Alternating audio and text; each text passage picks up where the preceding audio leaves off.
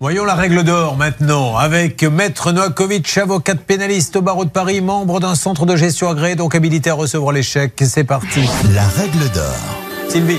Oui, Julien, alors effectivement, Elodie est parfaitement dans ses droits. Elle pourrait saisir le tribunal et demander sous astreinte financière par jour de retard le paiement de cette somme, voire même des dommages et intérêts, mais n'a pas en référé, mais au fond, parce qu'elle subit un préjudice aujourd'hui, parce qu'elle ne peut pas le régler. Et euh, le préjudice moral est important. Donc c'est pour ça déjà, appelons-les, et puis à défaut, il faudra faire une mise en demeure, et ensuite une action devant le tribunal.